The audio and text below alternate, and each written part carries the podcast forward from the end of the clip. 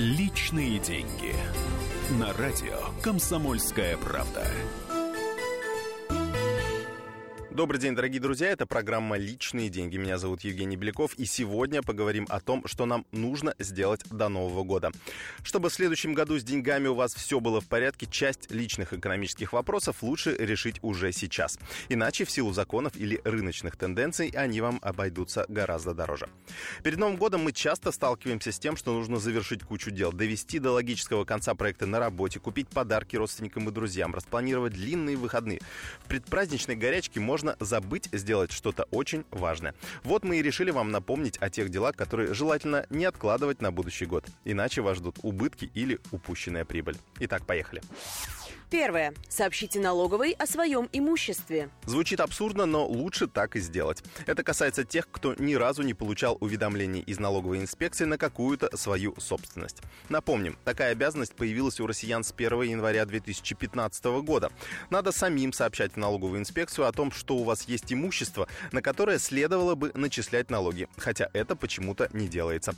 А с 1 января уже 2017 года к тем, кто этого не сделал, будут применяться штрафные санкции санкций. Так что мы сейчас не о добросовестности, а о реальных денежных потерях. Вот что об этом сказала заместитель главы Федеральной налоговой службы Светлана Бондарчук. Нужно в любом случае обратиться в налоговый орган. Обратиться можно э, самыми, что не есть, э, удобными способами. Не обязательно приходить к нам и отстаивать очереди в налоговых инспекциях. Можно просто через сайт налоговой службы э, направить электронное письмо в наш адрес, оно будет рассмотрено в установленном порядке и, и дан соответствующий ответ. Для владельцев личного кабинета вообще вообще это обращение по большому счету и не требуется, вы просто вы его открываете и просматриваете все свои обязательства. Что-то не видите, опять же, через личный кабинет пишите нам коротенькое сообщение. Опустим пока причины, по которым у властей случились проблемы с полноценным учетом имущества граждан. Если коротко, то сведения могли потеряться при передаче данных от БТИ к Росреестру. Но как факт, пропажа в перспективе может неожиданно обнаружиться. Заинтересованные структуры сейчас активно работают над приведением своих архивов в порядок, а также проводят всевозможные рейды. Если после 1 января 2017 года регистрационные органы сами обнаружат недостачу, то инспекция будет вправе начислить вам налоги на всплывшую недвижимость аж за 3 года плюс 20% штрафа сверху. Так что есть смысл поторопиться. Что сделать? Подать налоговую до 31 декабря сообщение о наличии имущества. Бланк можно скачать на сайте ФНС налог.ру в разделе «Физическим лицам». Счастливые обладатели личного кабинета налогоплательщика могут послать сообщение через сайт. В этом случае налог вам начислят только за последний год и без каких-либо штрафов и пений. Второе. Оформите садовый домик. С января меняется порядок регистрации недвижимости. В основном процедуры упрощаются, но вот тех, кто не зарегистрировал дома на садовых участках, ждут усложнения. Сейчас, если сам садовый участок в собственности, с документами на него порядок, регистрация построенной там дачи больших трудов не составляет. В отличие от домов на участках под индивидуальное жилищное строительство и личное подсобное хозяйство.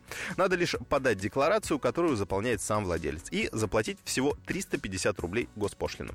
С 1 января 2017 года регистрация каких бы то ни было строений на глазок, со слов хозяина, заканчивается. Потребуется техплан или акт обследования, для чего придется оплачивать работу кадастровых инженеров. Цена вопроса, между прочим, измеряется десятками тысяч рублей. Поэтому лучше сделать это до конца декабря.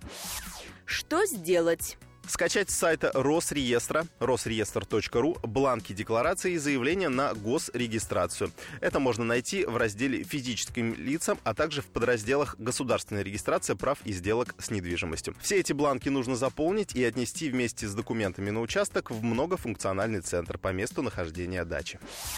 Третье. Возьмите льготный жилищный кредит. Программа льготной ипотеки с господдержкой, по которой ставка кредита на покупку новостройки не может быть выше 12%, должна закончиться 31 декабря этого года. И в последние месяцы сверху неоднократно звучали заявления о том, что в господдержке смысла уже нет.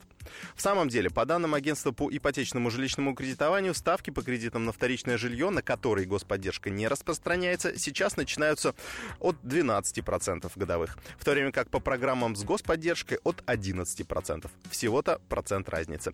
Так стоит ли торопиться впрыгнуть в последний вагон? Если вы действительно хотите купить новостройку именно в ближайшие месяцы, то стоит. Эксперты прогнозируют, что в январе-феврале по завершении программы ставки могут немного вырасти. Но если решать квартирный вопрос вы планируете не раньше следующего лета, то спешить особо смысла нет. Раз инфляция снижается, то и кредиты будут дешеветь.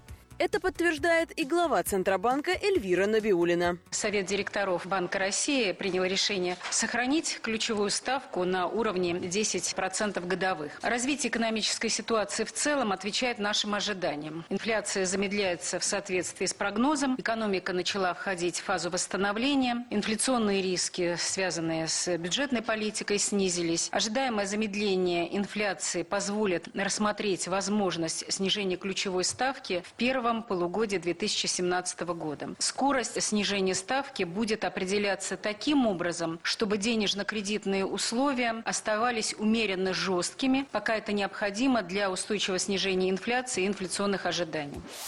Что сделать? Определиться с выбором новостройки и дойти, наконец, до банка.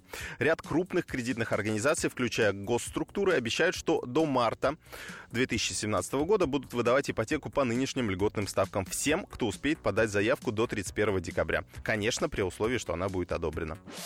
Четвертое. Станьте инвестором. Относительно новый способ вложения денег – индивидуальный инвестиционный счет, сокращенно ИИС.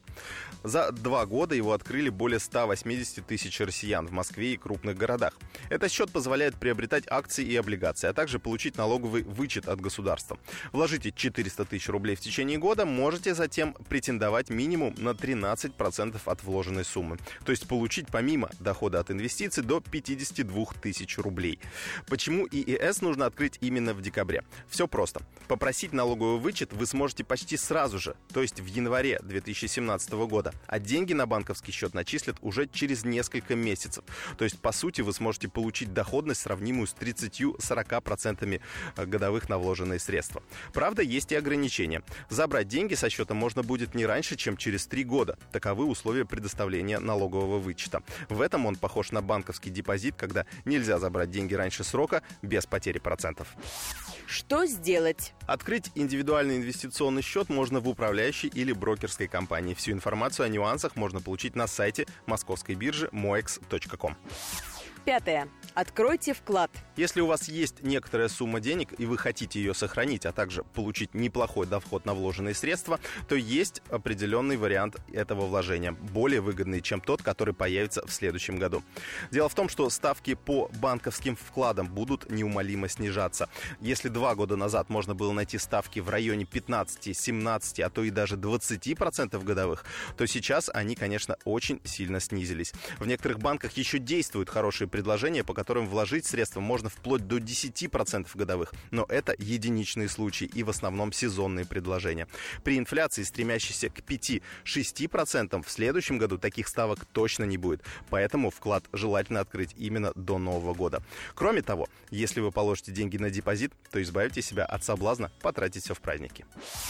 Что сделать? Последние полгода количество депозитов резко снизилось, но банков не нужно бояться, считает эксперт по финансам Юрий Брисов. Деньги надо хранить в банке. Это абсолютно нормальный способ инвестирования. Во всем мире он считается самым надежным. Тем не менее, в связи с э, частичной деятельностью Центрального банка, частично сложной экономической ситуацией в стране, россияне свидетельствовали закрытие крупных достаточно банков, что не может не пугать и не заставлять относиться более осторожно к банковской системе простого обывателя, даже несмотря на то, что программа обязательного страхования вкладов работает на сегодняшний день бесперебойно и очень четко, часть россиян предполагает, что эти выплаты скоро могут прекратиться. Чего ожидать, никто не знает. И граждане, которые ранее даже хранили средства в банках, начинают депозиты отзывать. Необходимо изучить предложения различных банков. Это можно сделать на сайтах банки.ру или сравни.ру. Выберите удобный для вас вариант. И помните, что система страхования вкладов покрывает лишь сбережения на сумму не более 1,4 миллиона рублей в одном банке. Это была программа «Личные деньги». Меня зовут Евгений Беляков. Желаю вам финансовых успехов в наступающем году. Удачи!